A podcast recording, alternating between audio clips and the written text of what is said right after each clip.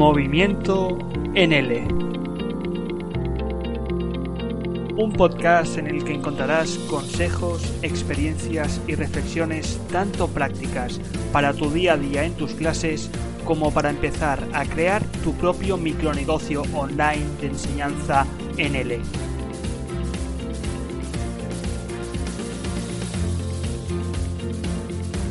un movimiento al que cada día se suman más y más docentes de todo el mundo. ¿Y tú? ¿Te unes a nuestro movimiento?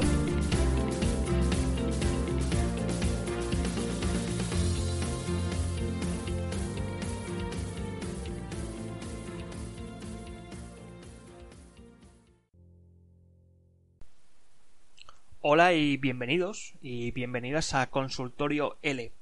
un espacio que está dedicado a todos vosotros y todas vosotras, en el cual me podéis hacer llegar preguntas relacionadas con la enseñanza del español como lengua extranjera y con esta bonita profesión a la que muchos nos dedicamos y de la cual pues surgen muchos interrogantes que no siempre ah, podemos resolver.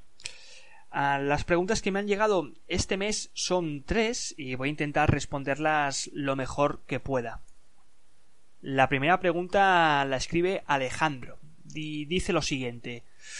Hola Sergio, llevo un año enseñando L online como tutor, no como profesor, y mis ingresos son lo suficientes para cubrir mis gastos, pero nada más. No obstante, me interesa mucho el concepto de delegar y lo he hecho para pequeñas tareas como diseñar el logo o arreglar cosas de la página web, pero todavía no lo puedo permitir como norma general me interesaría saber qué, qué tareas delegas personalmente y cómo gestionas en tu día a día este aspecto. Cuánta dirección requiere por tu parte la persona delegada, dónde encuentras a esas personas, etcétera. Un saludo y sigue así. Bueno, hace poco escribí un artículo sobre. no trataba la. cómo delegar, pero sí que trataba que uno de los secretos para no acabar quemado, para no sufrir el síndrome de burnout, era pues que tarde o temprano tendríamos que acabar delegando y quitarnos muchas tareas de encima. Creo que hay ciertas tareas que se pueden delegar fácilmente a través de la tecnología, como pues puede ser em, gestionar pues a nivel de profesor con los alumnos pues los formularios de inscripción para las clases o bien pues realizando eh, ciertos cursos online ¿no? y dejándolos empaquetados en tu página web todo esto se puede se puede gestionar gracias a la tecnología pero luego hay otro tipo de tareas pues que necesitamos la intervención humana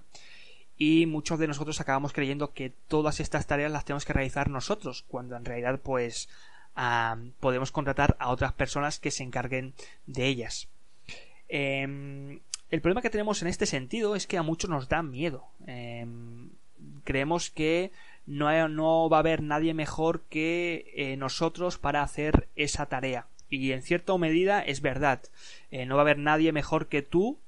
para tus propios asuntos. Pero eso no quiere decir necesariamente que esa otra persona lo haga mal. Em, creo que deberíamos delegar aquellas tareas pues que no nos gusta tanto o que requieren pues más tiempo, no nos sentimos tan cómodos, no disfrutamos y quedarnos con en la medida de lo posible, por supuesto, quedarnos con esas tareas que más nos fascinan, que más nos interesan, que más nos apasionan. Por ejemplo, en mi caso, yo actualmente estoy delegando eh, tareas fiscales todo lo que tiene que ver con la facturación de ingresos y de gastos, con el IRPF trimestral y con la declaración de la renta anual que se encarga pues un gestor y yo pues simplemente lo que tengo que hacer es enviarle las facturas, ¿no? Es una tarea que a mí no me fascina y mi gestor lo hace maravillosamente bien a cambio de pues no mucho dinero, no mucho dinero. La verdad es que eh, hoy en día con las tecnologías se ha abaratado todo bastante.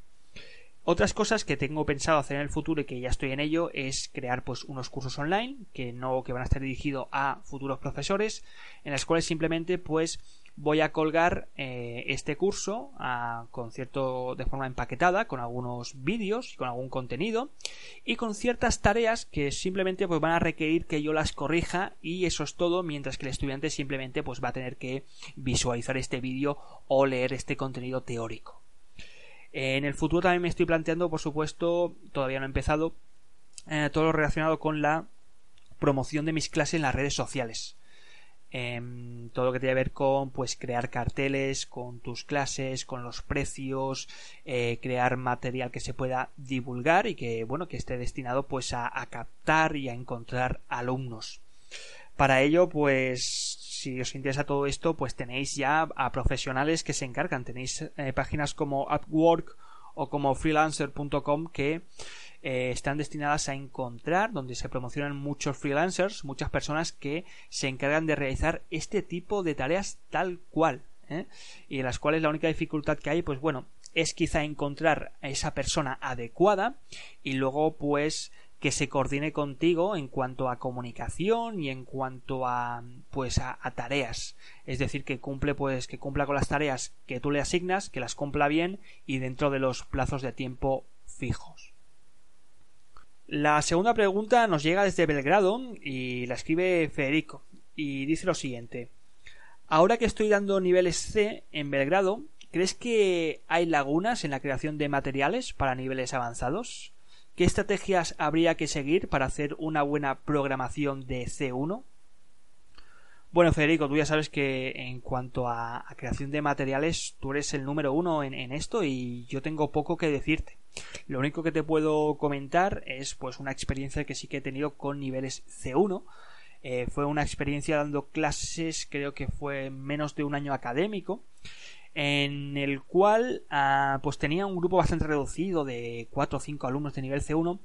y utilizábamos pues un programa curricular que nacía del Sueña 4, que es un manual de Anaya, bastante gramatical, bastante poco comunicativo, pero en el cual pues el contenido estaba bastante fijado. Y después pues eh, bueno yo la verdad es que honestamente ni lo utilizaba en clase. Simplemente lo utilizaba como programación y era el que me marcaba el, el, el, currículum de, pues creo que es un, un, curso un nivel C1 que creo que es unas 700, 800 horas y nosotros lo, lo, dividíamos en cinco módulos. Y cada módulo creo que englobaba pues dos o tres uh, unidades de este, de este manual. Y luego, por supuesto, pues bueno, lo complementábamos con otros manuales como el Prisma C1, que era todavía más gramatical, el ventilador de difusión, que bueno, es un poco anárquico, y te tienes que acostumbrar un poco a él. Y luego pues con todo el material online que te puedes encontrar referente a niveles avanzados.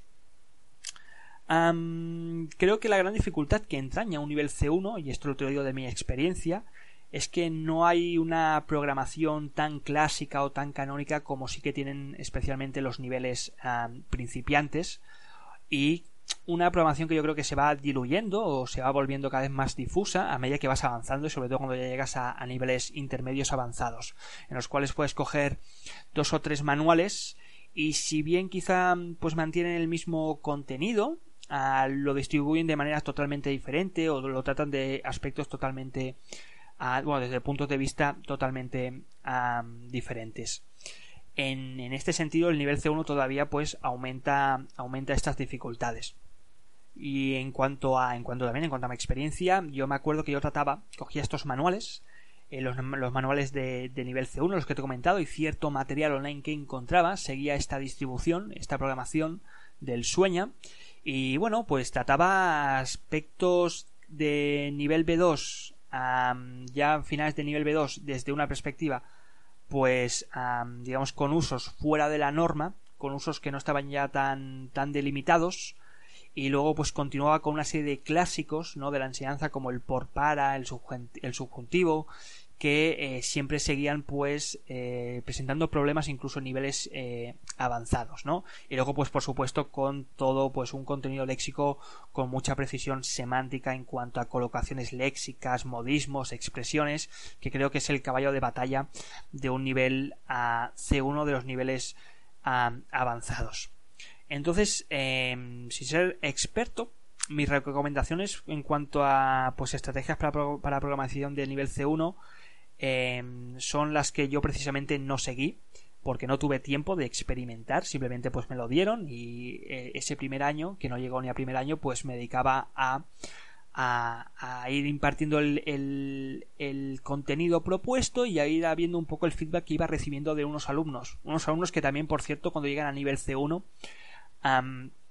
eh, habría que preguntarles realmente para qué quieren el nivel C1 Eh, piensa que son estas 700, 800 horas que muchas veces el estudiante llega al nivel C1 porque ha arrancado desde el nivel inicial, muchas veces ha ido continuando, continuando, continuando.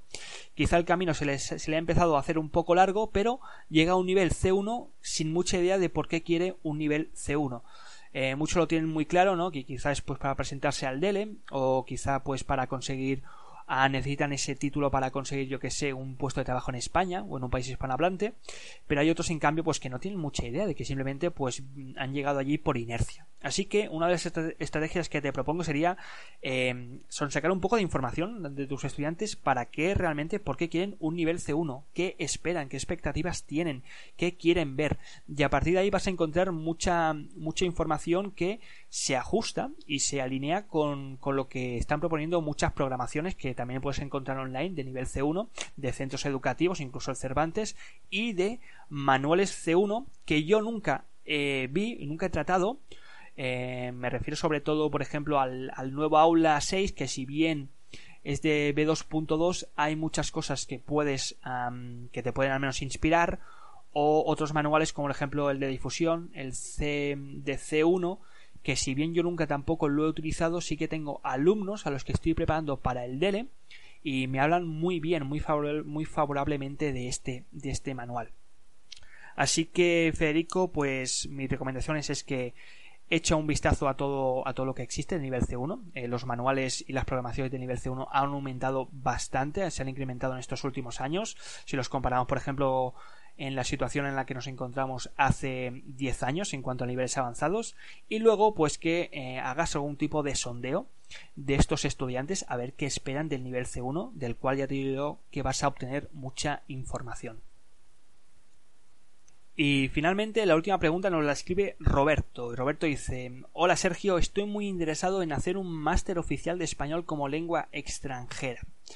pero veo que hay bastantes másteres en diversas universidades, pero en los dos que he mirado me parecen muy difícil el acceso debido a que cogen antes a los licenciados que a los diplomados. ¿Podrías orientarme comentándome cuáles te parecen a ti los mejores? No me importa el precio si es completo y tiene prácticas en sitios acreditados como el Instituto Cervantes o centros asociados a él. Pues Roberto, justamente el artículo que se va a publicar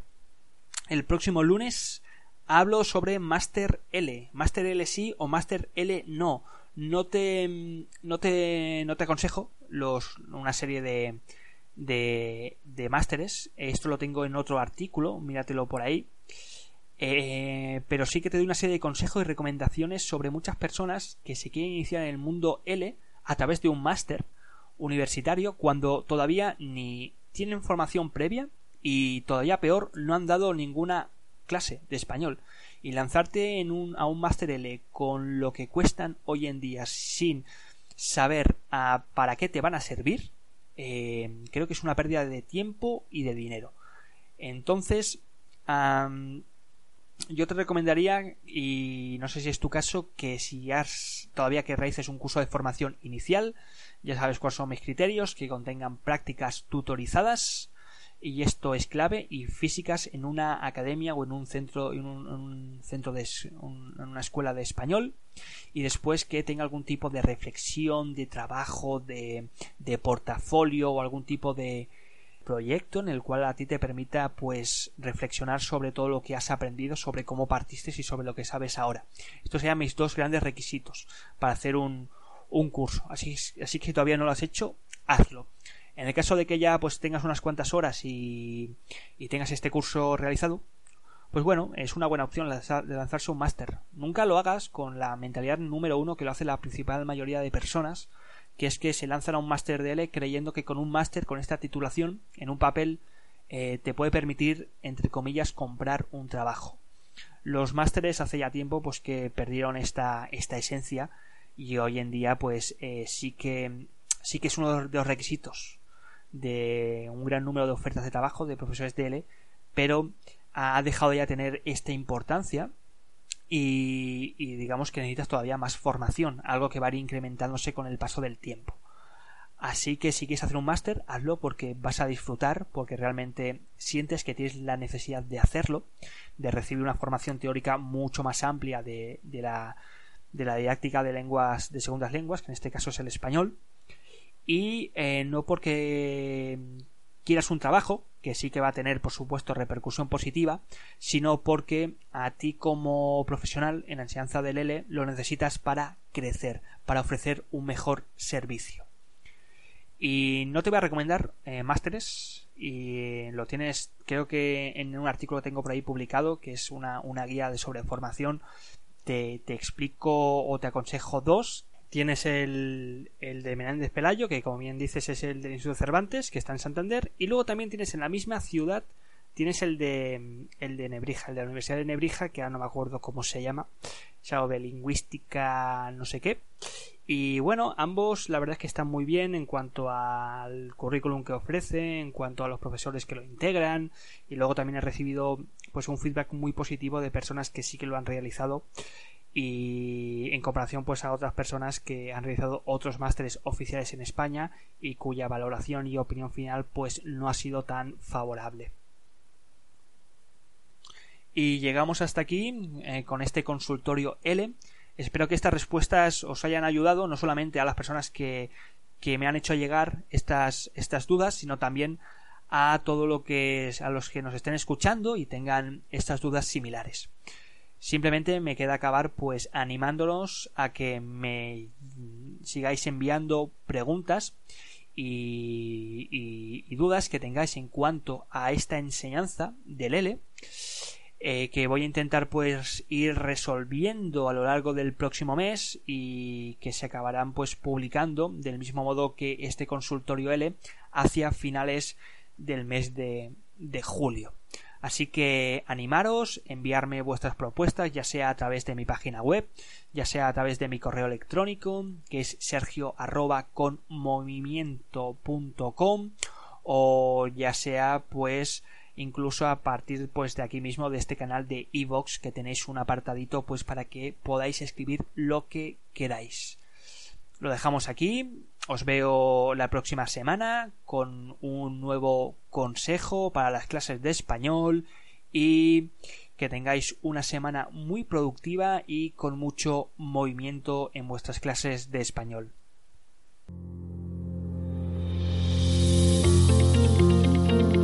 Recuerda que puedes seguir moviéndote con nosotros en conmovimiento.com blog en el que encontrarás toda la información necesaria para mover tus clases de L online a otro nivel. Y en el que, si además te suscribes, recibirás gratuitamente mi guía rápida para empezar a vivir con movimiento, además del acceso a la zona del profesor con movimiento, lugar en el que te podrás descargar gratuitamente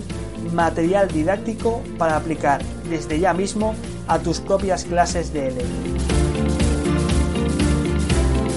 Te espero en el siguiente podcast con más movimiento.